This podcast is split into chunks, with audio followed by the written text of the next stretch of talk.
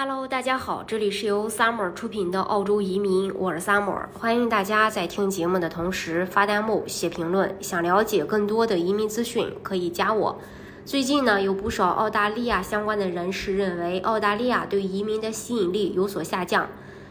利兹·艾伦表示，因为疫情的原因，澳大利亚在近两年中是处在一个孤立的状态的。联邦财政部长表示，由于关闭。呃，关闭这个边境的原因，我们创造了人口低增长率，同时也对未来的经济发展造成了阻碍。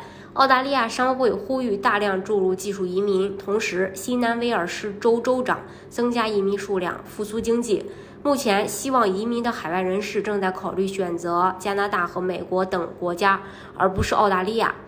美国、加拿大和英国已经与澳大利亚展开了激烈的竞争，以吸引最优秀的人才。但是这种竞争只会加剧，所以呢，担心在疫情期间，由于缺乏对临时移民的这种啊表现出的善意而造成的损害，将破坏为欢迎海外积蓄的人而重新做出的努力。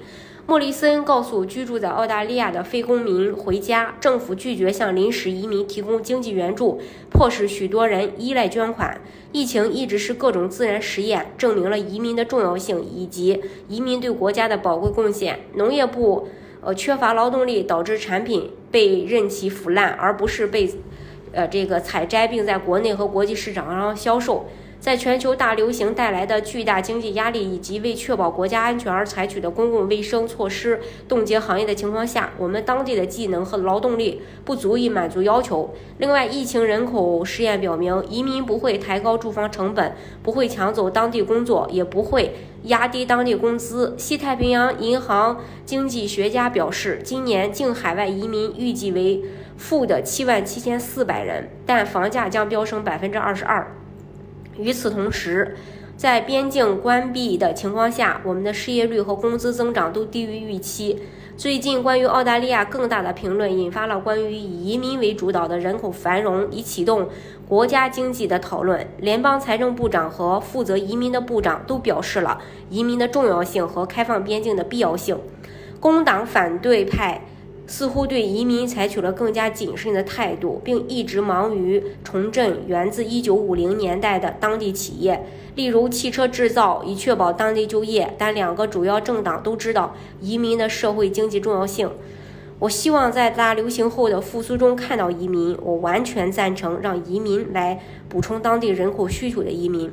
澳大利亚需要更多处于工作年龄的人来让国家重振旗鼓。在疫情对经济和人口造成破坏性影响之后，澳大利亚需要重新做调整。看到了吗？这个澳大利亚的一些相关人士和当局也明白了这个移民的重要性。那么，澳大利亚在未来会不不会不会也像这个新西兰一样，像加拿大一样，都会进行一些大赦来吸引移民呢？这个，呃，我们还是非常期盼的。但是目前澳大利亚的政策，说实话，确实是呃趋于这个严格的，呃，就是很多人，特别是在这个语言方面，呃，你你比如说这个雅思四个六的标准，很多人是很难达到的，这个也是影响大家到达澳洲的一个门槛儿。呃，总体来说吧，没有像加拿大这么的友善，但是希望呃在未来会有一个好的改善。好，今天的节目呢，跟大家分享到这里啊。如果想具体了解澳洲移民政策的话，可以加我。